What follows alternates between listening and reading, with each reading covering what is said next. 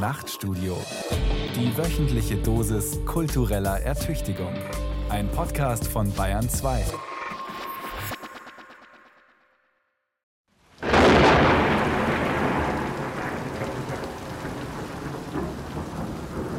Wetter ist immer.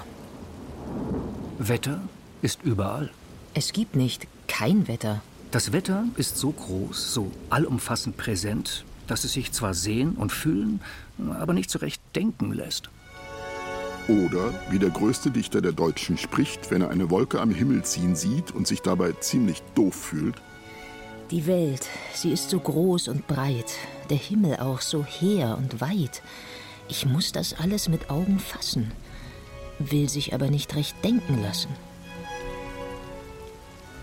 Nein, die Beziehung zwischen Mensch und Wetter ist keine einfache. Schlimmer noch, die Beziehung zwischen Mensch und Wetter beruht nicht auf Gegenseitigkeit. Der Mensch ist vom Wetter abhängig, in seiner Laune oder seinem Befinden, oder, wenn das Wetter zu extrem wird, bedroht es uns sogar in unserer Existenz. Das Wetter hingegen unterwirft sich in keiner Weise der selbstbehaupteten Krone der Schöpfung. Im Gegenteil.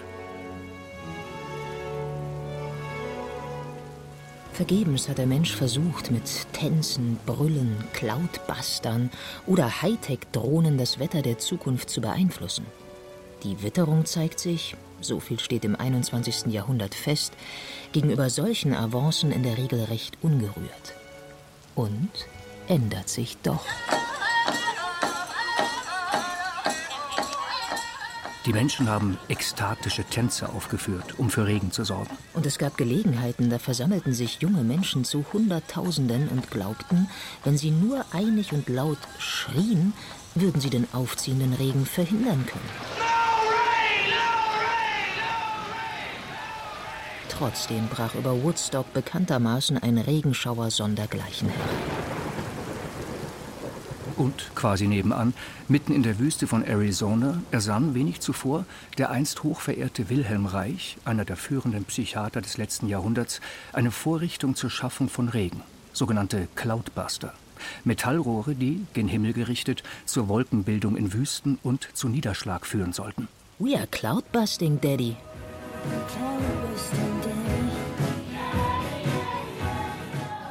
Noch im Jahre des Herrn 2021 startete der Emir von Dubai den Versuch, es im Sommer bei 50 Grad Hitze über Dubai regnen zu lassen, indem man mittels Drohnen und einigen elektrischen Entladungen in der überhitzten Luft die Tröpfchengröße in den Wolken vergrößerte. Angeblich soll es daraufhin im Sommer in Dubai tatsächlich ein paar Minuten geregnet haben. Jedenfalls wurden die auf Niederschlag nur wenig vorbereiteten Straßen sofort angemessen überschwemmt. Ob dies, wie unter anderem Fox News vermeldete, wirklich dem 500 Millionen schweren Cloud-Seeding-Programm der Vereinigten Arabischen Emirate zu verdanken war, weiß niemand. Dubai is making it rain in a sweltering desert by zapping clouds with electricity using drones. Fascinating, isn't it? Nur die Literatur, stets zuständig für das Numinos-Wolkige, legte einst in Gestalt von Mark Twain leisen Protest gegen das Wetter ein. Ohnmächtig bekannte Twain, Jeder schimpft auf das Wetter. aber keiner tut was dagegen. Er sagte dies zu einer Zeit, als ein Wetterwechsel noch nicht Klimawandel hieß und es noch nicht einmal eine exakte Wettervorhersage gab. Haben wir eine bestimmte Sendung, wo wir sind? Ändert sich das Wetter oder bleibt's, wie es ist? Das Wetter und die Zukunft. Ein Feature von Andreas Ammer. Sehr gut, finde ich toll. Schönes Wetter heute. Geht so. Tolle Anmache auch. Aber was ist eigentlich Wetter? Wetter ist ein Sonderfall. Es findet nur in einer relativ kleinen Schicht, dem untersten Stockwerk der Atmosphäre, der Troposphäre, statt. Gen Weltraum wird sie von der Stratosphäre abgelöst, in der es kein Wetter mehr gibt. Die Troposphäre enthält einen Großteil der auf der Erde vorhandenen Luft und des Wasserdampfes. Trope, altgriechisch, Änderung. Und nur auf den untersten zwei Metern dieser Troposphäre hält sich der Mensch auf. Und darf ich noch mal ganz blöd fragen, wieso gibt es überhaupt Wetter? Beziehungsweise wieso verändert es sich dauernd? Wir haben doch draußen im Regen einen Wetterfrosch stehen. Hallo? Sven Plöger? Sie müssten das doch wissen. Sie haben das studiert. Im Grunde ist es immer der Ausgleichswille. Also in der Natur geht es immer so, dass von der Region, wo etwas zu viel vorhanden ist, zum Beispiel Energie oder eben dann Wärme, das dorthin transportiert wird, wo zu wenig da ist. Also die Luft geht vom Hochdruckgebiet ins Tief. Die warme Luft und die kalte Luft versuchen sich auszugleichen. Die Kälte wird dann nicht kälter und die Wärme wärmer, sondern es gibt einen Ausgleich. Das ist der zweite Hauptsatz der Thermodynamik. Und dieser Ausgleichswunsch ist der Natur zu eigen. Und da denke ich ja manchmal, in der menschlichen Gesellschaft sollten wir von der Natur lernen. Also wenn wir zum Beispiel bei uns die finanzielle Verteilung im Land anschauen, wird ja immer geschaufelt von arm zu reich. Die Natur würde zwingend von reich zu arm verteilen. Wir sollten sie fragen und das umsetzen. Danke, danke, Sven. Immer langsam mit der Revolution. Sie findet in Deutschland bekanntlich im Saale statt, wo es kein Wetter gibt. Draußen aber steigen warme Gase auf, kalte sinken ab. Der darin enthaltene Wasserdampf bildet, wenn er sich abkühlt, Wolken. Werden die Tropfen in diesen zu groß, regnen sie ab. Das Wetter entsteht. Der Motor für diese immerwährende Bewegung, das scheinbar perfekte Perpetuum mobile, ist die Sonnenenergie, die allerdings nicht direkt die Luft erwärmt, sondern den Erdboden oder das Wasser. Wasser und Boden speichern die Wärme unterschiedlich und geben diese also unterschiedlich an die Luft ab.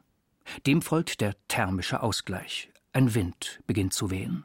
In Bodennähe ist es stets wärmer als oben in der Luft. Die warme Luft steigt auf, dehnt sich aus, kühlt dadurch ab. Durchschnittlich um ein Grad pro Höhenkilometer. Es bilden sich ein paar Wirbel, aus denen manchmal etwas Sturm entsteht. Das war's. Alles ganz einfach. Viel mehr passiert nicht beim Wetter. Unsere Sendung könnte also hier zu Ende sein. Aber trotz dieses Wissens, trotz Thermodynamik, trotz Satellitenforschung und mit allen Hochleistungsrechnern hat es der Mensch noch nicht geschafft, genau zu verstehen, was in der Troposphäre genau passiert oder, und das wollen wir ja eigentlich wissen, was dort in naher Zukunft passieren wird. Was macht also ein Meteorologe eigentlich? Was wir Meteorologen jetzt machen, ist letztendlich ja die Vorgänge in der Atmosphäre in eine, Achtung, schönes Wort, nicht-lineare Differentialgleichung zu transformieren. Und die Gleichung würde, wenn man alles beachten will, so lang, dass man sie nie auflösen kann, weil sie unterbestimmt ist. Wir haben zu viele Variablen und zu wenig Gleichungen. Das bedeutet, wir müssen immer Abschätzungen machen, Parametrisierungen in diesen Gleichungen, die eben die Gleichung am Ende vereinfachen. Und dann haben wir nachher eine Gleichung, die wir lösen können, aber in der stecken halt automatisiert Ungenauigkeiten. Exakte Wissenschaft als etablierte Ungenauigkeit. Das Wetter ändert sich. Oder es bleibt, wie es ist. Die Wettervorhersage aus Frankfurt jetzt. Das Wetter, das sagt sich so leicht und sollte doch ausgesprochen werden wie das Leben oder die Zukunft. Aber auch die Beziehung zwischen Zukunft und Wetter ist keine einfache. Letzteres, das Wetter, könnte in ersterer, der Zukunft, also beispielsweise gegen Ende dieses Jahrhunderts, nichts weniger als den Untergang der Menschheit zur Folge haben. Der Mensch verschwindet. Das Wetter bleibt. Hm. Vielleicht äh, sich etwas verändern? Wandeln? Eine allerneueste Studie am amerikanischen MIT, veröffentlicht in den Proceedings of the National Academy of Sciences of the United States of America mit dem Titel Climatic Endgames. Exploring Catastrophic Climate Change Scenarios kam im August 2022 zu dem Schluss, dass wir ab jetzt mit dem Untergang rechnen müssen. Es gibt zahlreiche Beweise dafür, dass der Klimawandel katastrophal enden könnte. Selbst bei bescheidenen Erderwärmungslevels könnten wir in solche Endspiele eintreten. Dabei müssen nicht nur Szenarien mit höheren Temperaturen untersucht werden, sondern auch mögliche Auswirkungen des Klimawandels auf radikale Systemveränderungen. Die vorgeschlagene Forschungsagenda Climate Endgame bietet eine Möglichkeit, diesen wenig untersuchten Bereich zu erschließen. Sich einer Zukunft mit sich beschleunigendem Klimawandel zu stellen und dabei blind für Worst-Case-Szenarien zu sein, ist bestenfalls naives Risikomanagement und schlimmstenfalls tödlich dumm.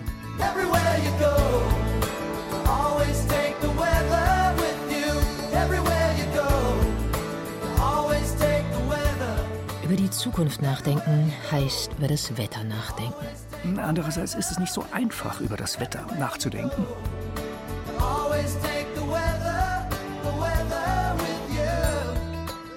Es gibt das alltägliche Geplapper.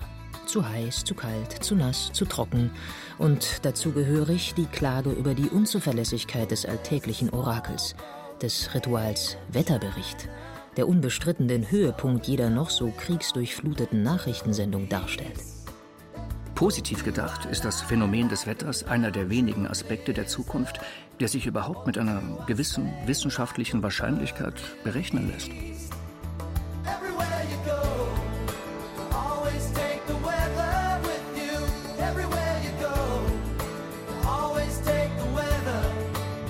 Zufällige Zusammenkunft von Wetter und Zukunft auf dem Altar der Medien ist die Wettervorhersage. Die Wettervorhersage aus Frankfurt jetzt für Donnerstag. Und nun die Wettervorhersage für morgen. Aus Frankfurt nun die Wettervorhersage für morgen. Quasi ein Vorschein der Zukunft. Gelebte Utopie. Ein winziger Moment des Tages, in dem der Bericht über all die Unglücke auf der Welt in der Nachrichtensendung umbricht, in den kleinen tröstlichen Ausblick auf eine Zukunft, die mit einiger Wahrscheinlichkeit eintreten wird. Der Wetterbericht bietet in einer wirren Welt ein kleines, statistisch begründetes Versprechen darauf, dass es, egal was passiert ist, eine Zukunft geben wird. Zumindest einen neuen Tag, für den Wissenschaftler schon heute die Rahmenbedingungen errechnet haben. Der Wetterbericht ist, im Vergleich zu den katastrophalen Nachrichten aus aller Welt, der versöhnende Kuss des Liebespaares vor dem Abspann. Ein neuer Tag wird kommen und es wird an ihm ein Wetter geben. Irgendwo scheint die Sonne, Immer wieder, immer noch. Egal, ob morgen ein neuerlicher Krieg ausbricht, ein Atomkraftwerk explodiert oder plötzlich der paradiesische Zustand eines globalen Friedens eintritt. Egal, wie der nächste Tag auch laufen wird. Es wird ein Wetter geben. Aber langsam, der Reihe nach, bevor hier die Zukunft anbricht. Wie war denn heute das Wetter? Schön. Ja, sehr schön das Wetter heute, nicht wahr? Schön ist eine ästhetische Kategorie. Schlecht hingegen wäre eine moralische Kategorie. Das heißt, wir beurteilen schönes Wetter ästhetisch, schlechtes hingegen moralisch. Und wie beurteilt das unser Hohepriester, der dem Volk in den Nachrichten das Wetter verkündet? Das stimmt, wir beurteilen Wetter zwischen ästhetisch und moralisch. Und das Interessante kommt natürlich hinzu, sowohl Moral als auch Ästhetik sind individuell sehr, sehr unterschiedlich. Also was für den einen schön oder gut ist, ist für den anderen möglicherweise äh, schlecht oder in keinster Weise schön. Es gibt ein bisschen Paradigmenwechsel durch den Klimawandel. Einfach diese ausgedehnte Trockenheit, die wir ja jetzt über Jahre wiederkehrend erlebt haben, führt dazu, dass bei mir, aber auch bei ganz vielen Zuschauern mittlerweile absolut klar ist, Dauersonne und nie Regen ist nicht schön, weil es ist ein Problem. Dieses ohne Regen kein Leben das finde ich einen ganz wichtigen Satz und deswegen sollte Regen für uns zunehmend schönes Wetter sein. Danke, Sven Plöger. Erkälten Sie sich nicht im Regen draußen. Der Wetterbericht ist einer der wenigen wissenschaftlich fundierten Versuche des Menschen, aus seiner Gegenwart auszubrechen und die Zukunft mittels exakter Formeln aufgrund von Messwerten zu berechnen. Ein anderer ist die Astrologie jene Scheinwissenschaft, die schon seit Jahrhunderten vor allen Sven Plögers dieser Welt versucht, das Wetter vorherzusagen. Noch früher übernahm diesen Job die Orakel. Auf Ziegelsteinen der königlichen Bibliothek des neolithischen Ninive hat man vermerkt, dass die Astronomen Assyriens dafür verantwortlich waren, aus den Sternen das Wetter für die Provinzen des Landes vorherzusagen und dem Volk zu verkünden. Wenn der Mond am 1. und 28. des Monats dasselbe Ansehen zeigt, so ist das ein schlechtes Zeichen für Syrien. Und wenn dasselbe am 1. und 27. stattfindet, für das Land Elam. Wenn der Mars im Monat Ulul sichtbar ist, wird die Ernte gut ausfallen und das Herz des Landes erfreut werden. Wenn der Mond in seinen Aspekten von Wolken bedeckt erscheint, so wird es Überschwemmungen geben. Damals wurde die Grundlage für einen grundlegenden Denkfehler der Menschheit gelegt. Den völligen Irrglauben, dass der Weltraum irgendetwas mit dem Wetter, dass also außerirdische Mächte irgendetwas mit unserem Schicksal, unserer Zukunft zu tun haben könnten.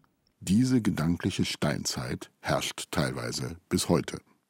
Der Zisterzienserabt Mauritius Knauer veröffentlichte Mitte des 17. Jahrhunderts neben einem Mirakel- und Gebetbuch, für dessen Autorschaft er theologisch ausgebildet war, auch das folgenreiche Calendarium Ökonomicum Perpetuum Practicum, Eine wüste astrologische Fantasie.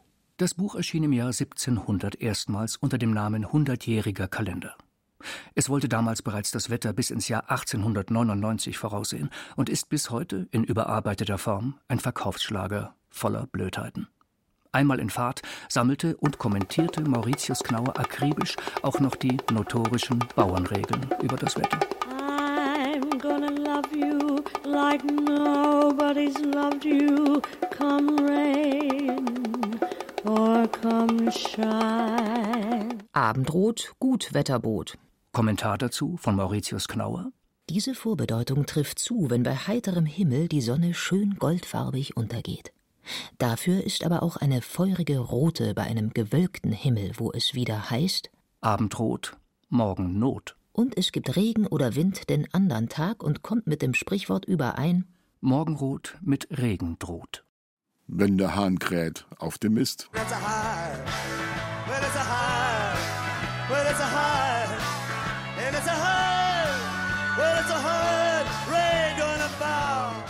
Es sollte Jahrhunderte dauern, bis das Orakel langsam in Wissenschaft überführt werden konnte.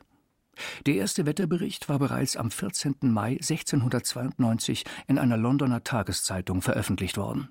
Die Engländer und das Wetter. Möglich wurde dies durch die Erfindung von Messgeräten wie dem Thermo- und dem Barometer. Damals war der Wetterbericht allerdings noch ganz Gegenwart. Es wurden in der Zeitung nur lokale Messwerte veröffentlicht, aus denen dann jeder seine Schlüsse ziehen konnte.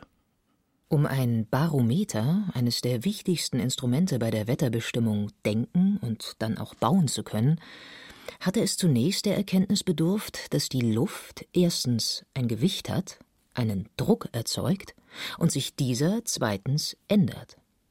Diese alles andere als naheliegende Erkenntnis verdankt die wissenschaftliche Welt dem Magdeburger Physiker Otto von Guericke. Today's show all about the weather. Curious about what the weather looks like? Just look out your window, take a walk outside. Otto Gericke ist der Mann mit den beiden Kupferhalbkugeln, die selbst acht Pferde nicht auseinanderziehen konnten, weil Gericke in ihnen ein Vakuum erzeugt hatte. Ihm verdanken wir 1660 die erste auf Messungen beruhende exakte Wettervorhersage der Geschichte. Nachdem ein am Rathaus angebrachtes Barometer zu fallen begann, prophezeite der Physiker einen Sturm, der dann auch prompt eintrat. Das war die Vergangenheit. Frage an die Gegenwart. Herr Plöger, wie genau lässt sich das Wetter heute vorherberechnen? Für einen Tag 90 Prozent plus. Da freue ich mich jeden Tag drüber.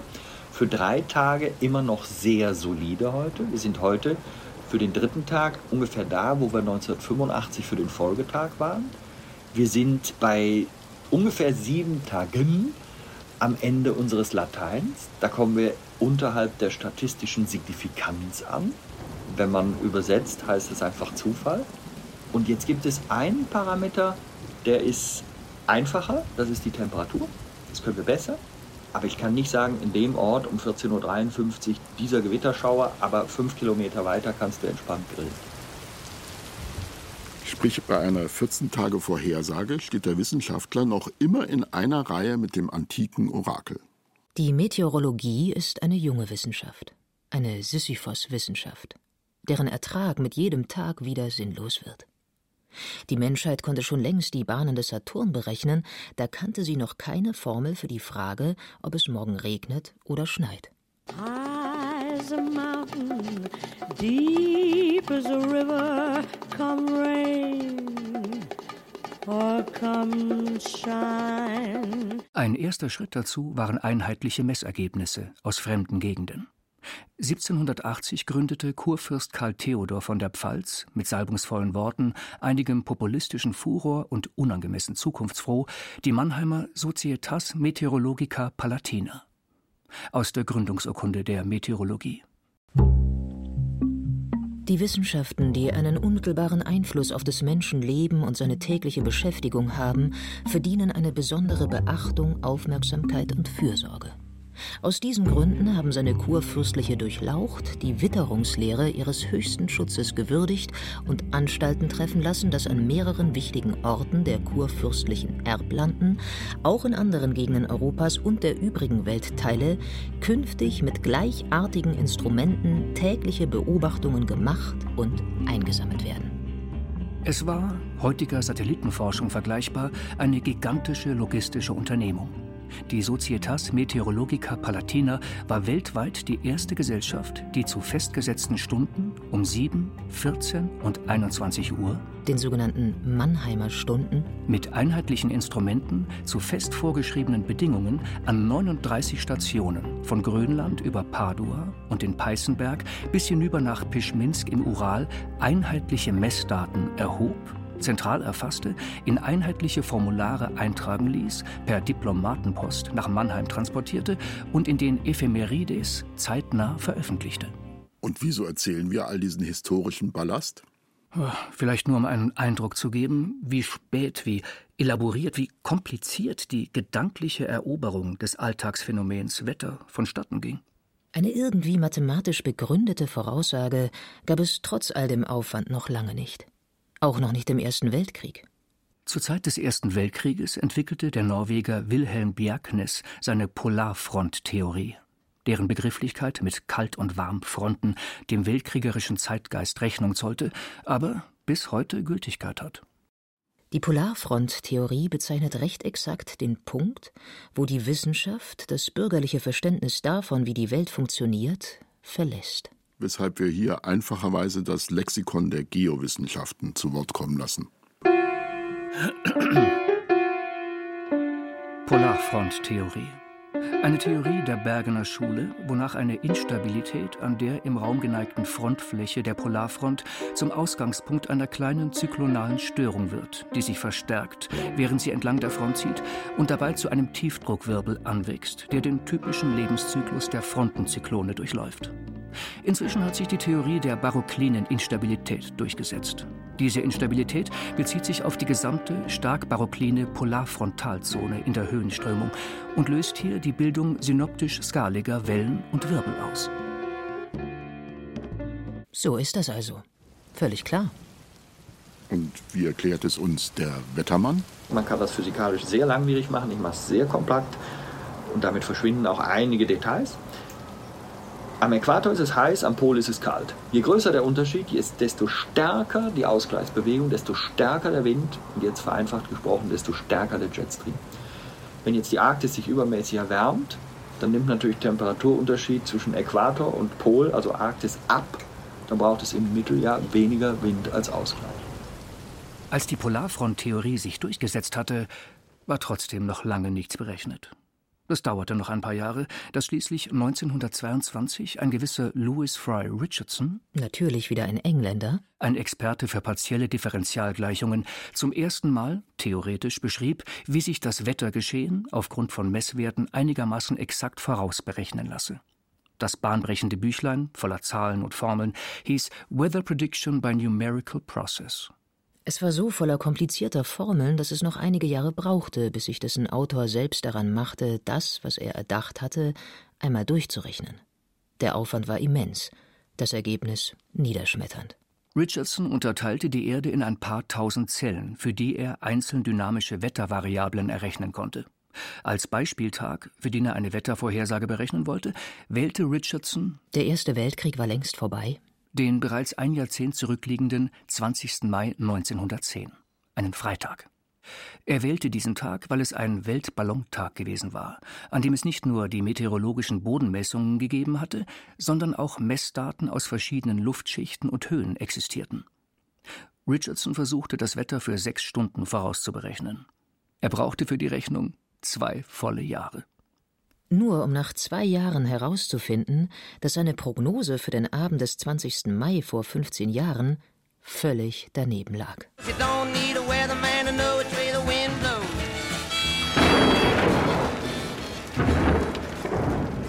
Noch einen Weltkrieg später brauchte einer der ersten Großrechner der Menschheitsgeschichte immer noch einen vollen Tag, um Richardsons Formelwerk durchzukalkulieren.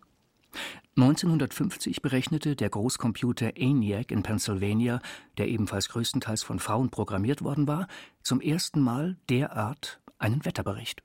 Heute machen dies Großrechner weltweit und von allein. Die Methode heißt numerische Wettervorhersage und ist für Menschen wie unseren Autor unverständlich. Ich musste meinen Computer, also meinen Laptop, öffnen und aus dem Internet abschreiben.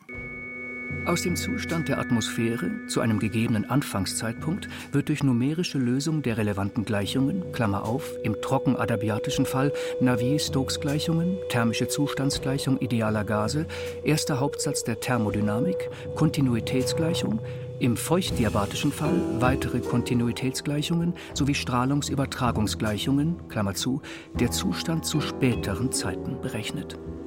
Diese Berechnungen umfassen teilweise einen Prognosezeitraum von mehr als 14 Tagen und sind die Basis aller heutigen Wettervorhersagen. So viel zur Wissenschaft. Fehlt noch ein Gedanke? Die Philosophie hinkt der mathematischen Physik etwas hinterher. Eigenartigerweise gibt es, anders zum Beispiel als bei den verwandten Themen Zeit, Wasser oder Himmel, keine rechte philosophische Beschäftigung mit dem Wetter. Zwar gibt es von Aristoteles eine Meteorologie, die dem ganzen Forschungsgebiet den Namen gab. Diese ist allerdings eher der etwas ungelenke Versuch, mit den Elementen Erde, Feuer, Wasser, Luft Wettererscheinungen zu erklären. So heißt es dort, etwas ratlos, über das Gewitter. Wird aber dem Winde selbst viel feinteiliges Pneuma ausgepresst, so wird es zum Donnerkeil. Bei sehr großer Feinteiligkeit versenkt er eben dieser Eigenschaft wegen nicht, bei geringerer wirkt er versengend. Man spricht dann von rußenden Blitzen. Wo die Wissenschaft versagt, beginnt die Regentschaft der Poesie. Ein paar Jahrhunderte später klingt ein Gewitter bei dem römischen Dichter Lucrez in seiner Schrift De Rerum Natura so. Auch auf folgende Art sieht's oft bei schwerem Gewitter aus, als ob alles erbebe und plötzlich die mächtigen Mauern unseres Weltenbaus auseinandergerissen zerklafften. Wenn ein gewaltiger Sturm sich mit plötzlich gesammelten Kräften einbohrt in das Gewölk und sich drinnen verschlossen im Wirbel dreht und hierdurch allmählich rings um die Wolken veranlasst, eine verdichtete Schicht um die innere Höhlung zu bilden. Wenn dann seine Gewalt und sein heftiges Ungestüm nachlässt, platzt urplötzlich die Wolke mit ohrenbetäubendem Krachen.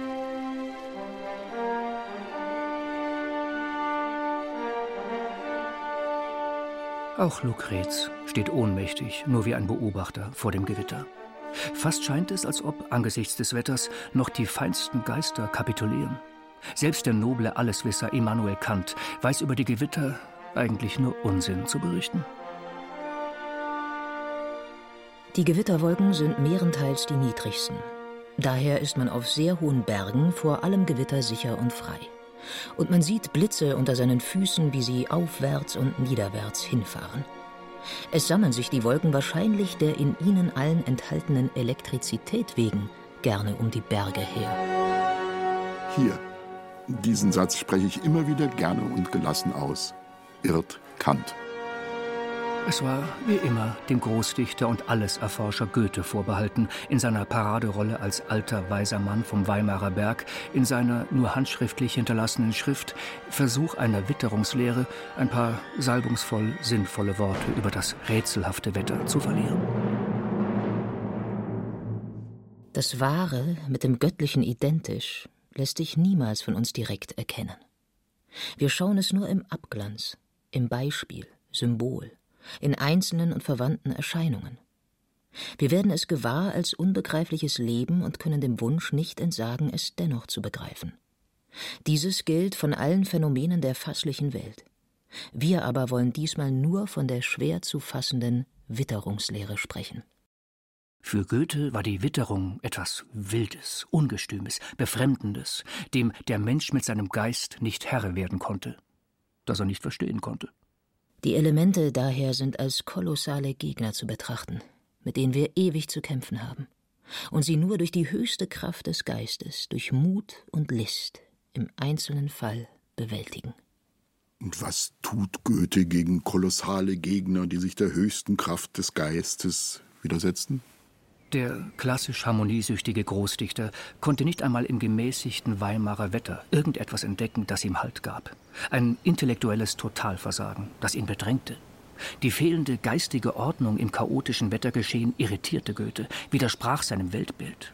Deshalb stürzte er sich im Chaos der Anschauungen auf die Wolkenlehre des engländischen Apothekers und Amateurs Luke Howard, der kurz zuvor, von der Wissenschaft zunächst unbeachtet, die bis heute gültige Klassifikation der Wolken vorgeschlagen hatte. Bis dahin waren Wolken als zu vielgestaltig, zu kurzlebig, zu komplex, zu chaotisch und als zu wirr angesehen worden, als dass man sich ihnen terminologisch hätte nähern können. Howard sah genauer hin und ersann einfach vier Worte. Cirrus, Stratus, Cumulus und Nimbus. Waren die vier von Howard vorgeschlagenen Kategorien, von denen er annahm, jede Wolke gehöre zu einer von ihnen. Und siehe da. Plötzlich hatte alles eine Ordnung, einen Namen, war klassifiziert, das Chaos der Erscheinung gebannt in der Sprache, nur Sonderform eines Begriffs. Und Goethe war glücklich, erleichtert. Nach dem adamitischen Akt der Namensgebung konnte er die Witterungslehre feiern. Sie hören, vorgetragen von meinem Kollegen Philipp Moog, Goethes Schilderung der Regenwolke Nimbus. Joe Wolf, Let It Rain.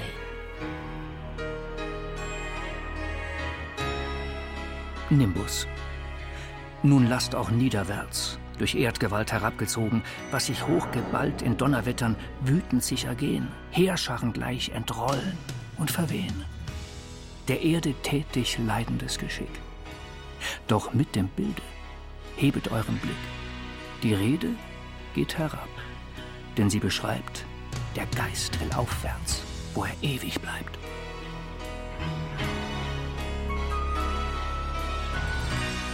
Näher ist die Dichtkunst der Wolke seitdem nicht mehr gekommen.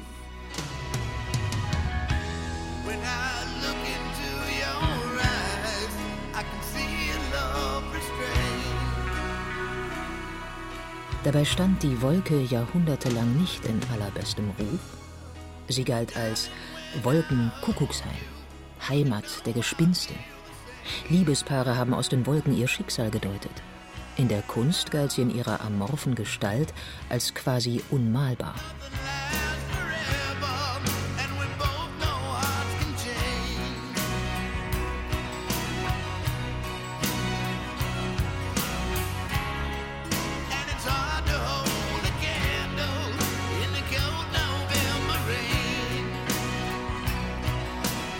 Bis die Engländer Constable und Turner daran gingen, nichts anderes zu malen. Quasi. Quasi. Zuvor waren die Wolken die unüberwindliche Grenze zwischen Menschen und Göttern. Auf allen Altarbildern trennen sie die armen irdischen Sünder von den himmlischen Gestalten, die erhaben über den Wolken thronen. Bis Caspar David Friedrich seinen Wanderer über dem Nebelmeer malte und einen einfachen Bürger mit Stock und Gehrock an die Stelle jenes Gottes setzte, der über die Welt und über die Wolken hinwegsah. Das Gewitter, jenes Gemisch aus bangem Erwarten, großem Tosen und plötzlicher Entladung, wurde erst beim letzten aller klassischen Philosophen jenseits von Gut und Böse im Aphorismus 292 zu einem Abbild des Gedankens selbst.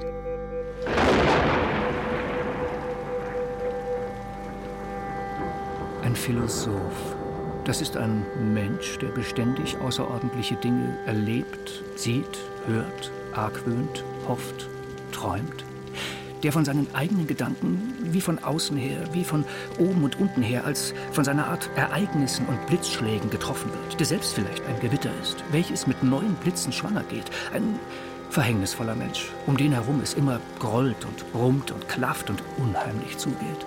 Notierte sich, wer sonst, Friedrich Nietzsche in seinem sturmdurchtosten Stil. Der Mensch als sein Wetter. Wie, lieber Herr Plöger, entstehen denn solche Gewitter wie das, in dem Sie gerade stehen? Die Sonne erwärmt bestimmte Gebiete. Dort ist es auffällig warm und dann stößt eben sehr warme Luft, vielleicht auch sehr feuchte Luft an kältere Luft, die möglicherweise trockener ist. Und in dem Moment, wo diese Luftmassen zusammenprallen, passiert etwas, es bewegt sich etwas, es kommt Wind, es kommt Reibung. Wir haben immer ein elektrisches Feld in der Atmosphäre. Und dann haben wir möglicherweise eben die Ladungsverschiebung und am Ende dadurch eine Spannung, die sich aufbaut. Und der Blitz, wenn man an Gewitter denkt, ist ja nichts weiter als ein Kurzschluss. Und wenn der Kurzschluss dann da ist, dann wird natürlich eine Menge Strom in sehr kurzer Zeit transportiert. Das kann dann wirklich eine ganz hohe Amperezahl ergeben. Oder wie der Philosoph es dichtet. Heute hängst du dich als Nebelhülle, trübe Göttin, um ein Fenster hin. Schaurig weht der bleichen Flocken Fülle, schaurig tönt der volle Bach darin. Ach, du hast bei jedem Blitze leuchten, bei des Donners ungezähmtem Laut, bei des Tales Dampf den Gifte feuchten Todestrank du Zauberin gebraut. Schaudernd hörte ich um Mitternächten deiner Stimme Lust und Wegeheul, sah der Augen blinken, sah der rechten schneidig hingezückten Donnerkeil. Und so tratst du an mein ödes Bette, voll gerüstet, Waffen gleißend hin, schlugst ans Fenster mir mit erzner Kette, sprachst zu mir: Nun höre, was ich bin. Bin die große, ew'ge Amazone, nimmer weiblich, taubenhaft und weich, Kämpferin mit Männes Hass und Hohne, Siegerin und Tigerin zugleich. Rings zu Leichen trete ich, was ich trete, Fackeln schleudert meine Augen grimm. Gifte, denkt mein Hirn, nun knie, bete. Oder modre Wurm, Irrlicht, verglimm. Was der Philosoph nicht wissen konnte, die angebliche Urgewalt eines Gewitters kann höchstens kurz einen Staubsauger antreiben. Öfter mal hört man ja, wenn wir doch die Ladung, also die, den Strom, nicht die Ladung, wenn wir doch den Strom eines einzigen Blitzes hätten, könnten wir eine ganze Stadt für Jahre versorgen.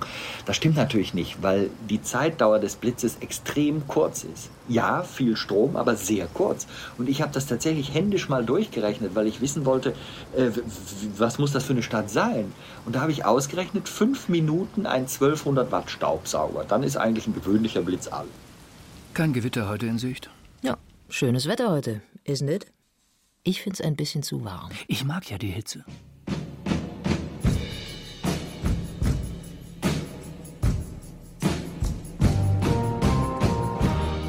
Wetter ist immer, aber eigentlich existiert es nicht, denn es ist kein Zustand, sondern ein Vorgang, ein Delta, eine stete Veränderung.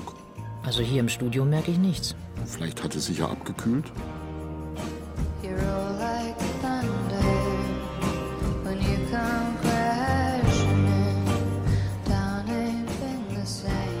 Denn es gehört zum Uneigentlichen des modernen Lebens, dass es, Als ob es den wetterversessenen Nietzsche nie gegeben hätte, den Menschen mittels Heizungen vorgaukelt, es gäbe kein Wetter.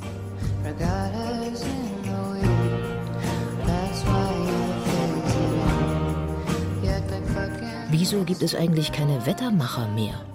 Seit dem Moment der Geschichte, in dem das Wetter als ein physikalisches Phänomen begriffen wurde, hoffte man, dass das Wetter einmal wie ein physikalischer Prozess beherrschbar sein könnte.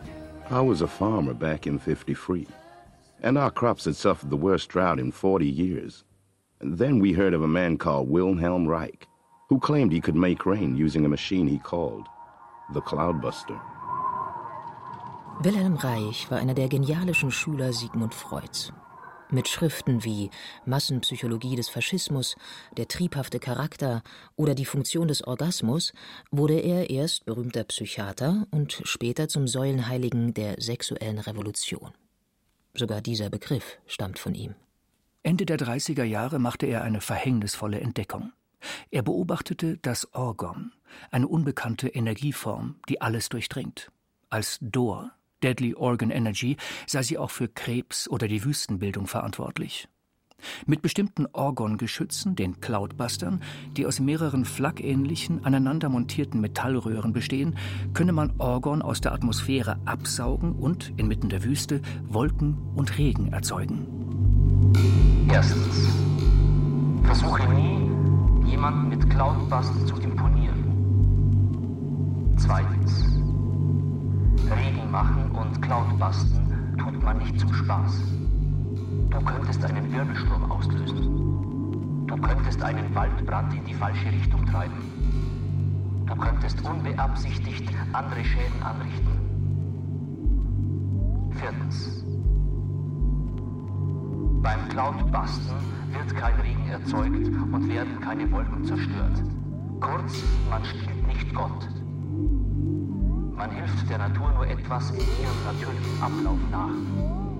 Wilhelm Reich führte 1953 in der Wüste von Arizona und an seinem Wohnort Rangeley bei Boston entsprechende Experimente durch, bei denen es, seiner Aussage nach, tatsächlich zu regnen begann. Zitat Wilhelm Reich aus dem grundlegenden Werk Orop Wüste, Raumschiffe, Dor und Dürre, erschienen 1954, Seite 68. Es ist möglich, am wolkenlosen Himmel Wolken aufzubauen indem man auf eine bestimmte Weise die gleichmäßige Verteilung der atmosphärischen Orgonenergie stört. Wolken bilden sich, wenn man der Luft Energie entzieht. Je mehr Wolken vorhanden sind, desto leichter ist es, Wolkenwachstum und schließlich Niederschlag anzuregen. Ungeachtet aller Variationen bleibt es bei der bereits formulierten Grundregel. Das Abziehen von Energie aus einer Wolke zerstört diese. Das Abziehen aus der Umgebung lässt sie anwachsen. Der Mensch als Weltenkonstrukteur. Gefährlich. Wilhelm Reich fügt deshalb hinzu: Gesetzliche Bestimmungen für das Cloud-Basten sind unverzichtbar, wenn ein Chaos vermieden werden soll.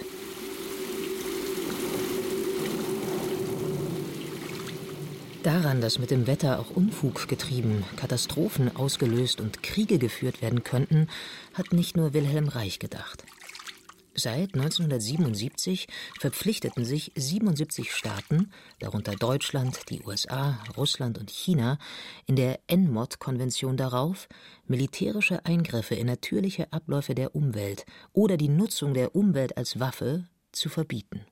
Das mag absurd klingen, war aber nur eine Reaktion auf längst praktizierte Kriegstechniken der 60er Jahre. In der Operation Popeye hatten die Amerikaner mit auf Wolken ausgebrachtem Silberjodid versucht, die Monsunsaison in Vietnam zu verlängern. Make Mud Not War war der zynische Schlachtruf der 54th Weather Reconnaissance Squadron, die mit Düsenjägern und Hercules-Transportflugzeugen die Wolken über Vietnam zum Abregnen und den Gegner zum Aufgeben bringen sollte. Die Technologie dahinter ist älter und bekannt, aber ihre Wirkungsweise umstritten behaupten Wetterfrösche. Es gibt wirklich gar keinen Nachweis darüber, dass es funktioniert. Und der beste Nachweis, dass es nicht funktioniert, ist der, dass es deswegen nur sehr vereinzelt gemacht wird. Würde es flächendeckend funktionieren, dann würde überall auf der Welt das ein Riesengeschäft sein, sich das Wetter auf diese kleine Weise schon zu verändern. Und je größer der Stil wird, Geoengineering, desto wahnsinniger ist nachher die Nebenwirkung. Also ist es gut, dass wir uns damit nicht mehr beschäftigen. Das, lieber Sven Plöger, stimmt nur teilweise. Dass die dem Cloud-Seeding zugrunde liegenden physikalischen Prozesse mit Silberjodid oder Trockeneis funktionieren, ist erwiesen. Sie wurden nicht nur von den amerikanischen Militärflugzeugen über den Wolken verteilt, sondern auch schon bei der Sommerolympiade in China eingesetzt, um für gutes Wetter bei der Eröffnungsfeier zu sorgen. China ist bei Wettermanipulationen Weltführer. Aber auch im heimeligen Landkreis Rosenheim existiert seit 1958 ein Verein zur Hagelabwehr Rosenheim. Zitat von der Webseite. Aktuell steigen zwei Maschinen vom Flugplatz Vogtereuth auf, sobald das Risiko eines folgenschweren Hagels im Einsatzgebiet erkennbar ist. Die speziell ausgebildeten Piloten impfen die Gewitterzellen mit Silberjodid, um die Bildung von Hagelkörnern mit kritischer Größe im Vorfeld wirksam zu verhindern. Früher hat man von Rosenheim aus mit selbstgebauten Raketen Silberjodid in die Hagelwolken geschossen, um Unwetter zu vermeiden und die Wolken zum Abregnen zu bringen. Erfolgsquote angeblich immerhin 30 Prozent. Die Wettermanipulationen dienen dazu, Katastrophen abzuwehren und das geringe Wetterfenster, in dem die menschliche Spezies existieren kann, zu bewahren. Denn dass es die Menschheit gibt, ist ja ein kleines Wunder. Sie hat als Mängelwesen mit Sonnenschirmen, Kachelöfen, Ölheizungen und Wärmetauschern eine relativ hohe Fähigkeit erlangt, ihre Wohlfühltemperatur, die irgendwo bei 20 Grad Zimmertemperatur liegt, künstlich zu erschaffen. Wo der Regentanz versagte, muss die Klimaanlage her. Die Klimaanlage ist der moderne Regentanz. Das ist ein schöner Satz, wenn ich den als Plagiat übernehmen darf. Der moderne Regentanz ist die Klimaanlage. Ja, und sie hat eine höhere Eintrittswahrscheinlichkeit. Wenn ich sie einstelle, passiert was. Mit allen Schäden, die leider auf der anderen Seite, wenn ich irgendwie, das ist ja das Energieproblem, wenn ich irgendwo kalt mache, kommt woanders Wärme raus, als Abwärme natürlich. Und damit mache ich wieder Gegenden warm, die ich vielleicht gar nicht erwärmen will. Das ist immer das Problem. Wir Menschen am Ende haben immer mit Energieerhaltung zu tun. Egal, was wir irgendwo hernehmen, auf einer anderen Rechnung steht es dann auch wieder drauf mit einem Minus davor. Alles, was ich mir wünsche, ist dich durch den Purpurregen spazieren zu sehen.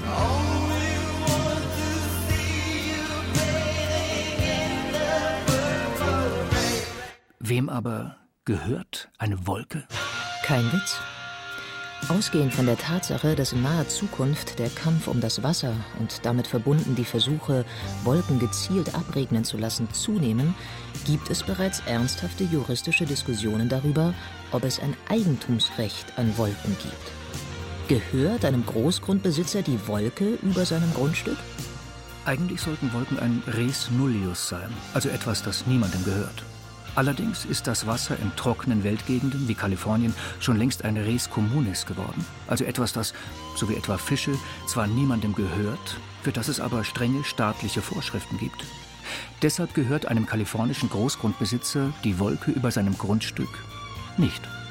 Wenn er sie künstlich abregnen ließe, dürfte er, so wie das in Kalifornien gesetzlich geregelt ist, das Regenwasser aus der Wolke nicht auffangen und selbst verwenden, sondern er müsste es versickern lassen, weil im Westen der USA, wo es teilweise seit Jahren nicht mehr geregnet hat, fast alle Flüsse austrocknen und die lebensspendenden Stauseen ihr Wasser verlieren.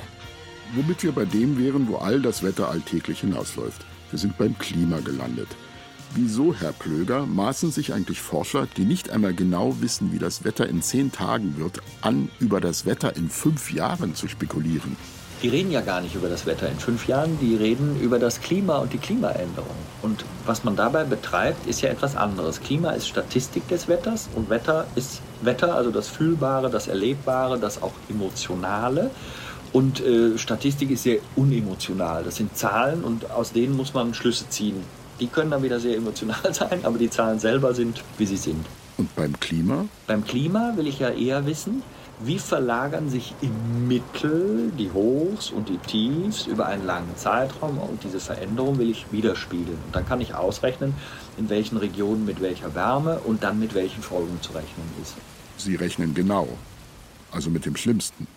Ich glaube tatsächlich, dass äh, in den nächsten Jahren das Klima Problem, die Klimakrise, der Klimawandel, die Klimakatastrophe, gibt es sehr viele Begrifflichkeiten, der Teil des menschlichen Daseins werden, die uns am meisten beschäftigen werden. Das ist die Jahrhundertaufgabe. Das ist übrigens eine Krise, die alle anderen Krisen irgendwann obsolet macht, wenn wir sie ignorieren. Weltuntergang durch Wetter? Wir haben noch nicht verstanden, wo wir wirklich stehen. Und das ist für mich als Meteorologe wirklich manchmal schwer. Ich gucke in die Welt hinein und denke, ich gucke irgendeinen so Weltrettungsfilm, der ganz am Anfang ist, wo die Protagonisten alle irgendwelche seichten Sachen tun und einfach nicht merken, hey, für euch steht da die Weltrettung auf dem Programm. Nur, dass im Moment im wirklichen Leben kein Tom Cruise sichtbar ist, der plötzlich mit einer Cessna angeflogen kommt, um kurz vor dem Abspann die Welt vor der Klimakatastrophe zu retten. Es regnet, Donner, dann setzt die Musik ein, ein Orgelsolo. Bleibt das Wetter als eine moralische Institution. Schlechtes Wetter eine Strafe für die verkommene Menschheit. Eine alte Geschichte. Nach 50 Sekunden beginnt der Gesang. Riders on the storm. Riders on the storm. Etwa im Jahr 1529 vor Christus, als Kranaos König von Athen war, entschloss sich Zeus, das eherne Zeitalter, unter allen fünf Zeitaltern das verkommenste, zu beenden. Es begann zu regnen. Nur Deukalion war von seinem Vater Prometheus befohlen worden, einen Kasten zu bauen. Ganz Griechenland versank unter den Fluten. Als diese abflossen, landete Deukalion mit seinem hölzernen Kästchen und seiner Frau auf dem Berg Parnassos. Die Bibel hat, wie fast alle Religionen, von dieser Geschichte einen Israel spielendes Remake in Auftrag gegeben. Es sieht so aus, als ob wir heutzutage erneut in dieses uralt Weltbild verfallen, das Wetterereignisse als Reaktion auf moralische Verfehlungen deutet. Ja, genau diese Vergleichbarkeit gibt es. Der einzige Unterschied, der sich jetzt für mich spontan ergibt, das, was man früher, also Strafe für moralisches Fehlverhalten, lässt sich natürlich physikalisch nicht ausdrücken. Und das, was beim Klima passiert, ist ja eine klare Zuordnung. Wir sind ja, wenn man es so gesehen übersetzt, Opfer unserer eigenen Taten. Und der Engel nahm das Rauchfass und füllte es mit Feuer vom Altar und schüttete es auf die Erde. Und da geschahen Stimmen und Donner und Blitze und Erdbeben.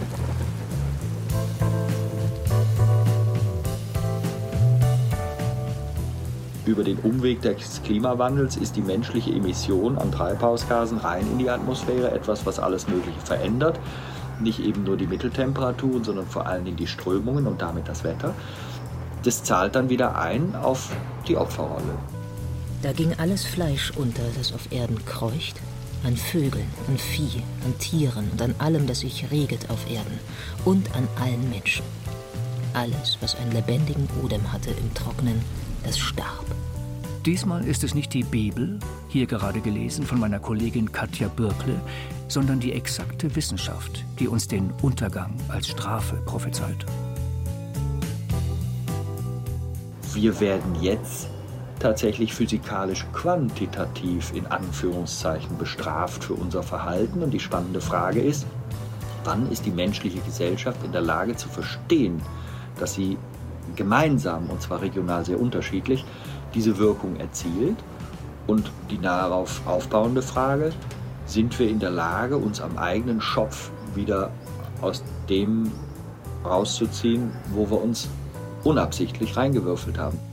Denn noch über sieben Tage will ich regnen lassen auf Erden, 40 Tage und 40 Nächte und vertilgen von dem Erdboden alles, was das Wesen hat, das ich gemacht habe. Keine Arche in Sicht, keine Taube, kein Lamm Gottes? Wir tun jeden Tag unabsichtlich Dinge, die zu dem führen, was wir am Ende wieder als Opfer bemerken. Und wann kriegen wir es hin, unseren Einfluss zu verstehen, richtig zu verstehen und auch richtig zu handeln. Was wir im Moment tun, ist A sagen, B machen und staunen. Ich sage A. Ich mach B. Ende der Musik, Ende des Regens. Ende der Menschheit? Ende der Sendung. Da würde ich die Sendung enden lassen. Das, klar. Okay, vielen Dank. Dann würde Musik kommen.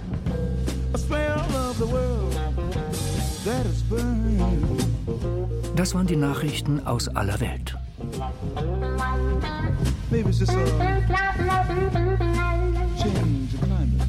Und jetzt das Wetter. Ändert sich das Wetter oder bleibt's, wie es ist? Das Wetter und die Zukunft. Von Andreas Ammer. Es sprachen die nicht klimaneutral angereiste Katja Bürkle, Philipp Moog und der Autor, der auch die feinteilige Regie führte. Technik Regina Stärke. Die Schönwetterfront-Redaktion Martin Zein. Eine Produktion des Wetterfensters Bayerischer Rundfunk 2022.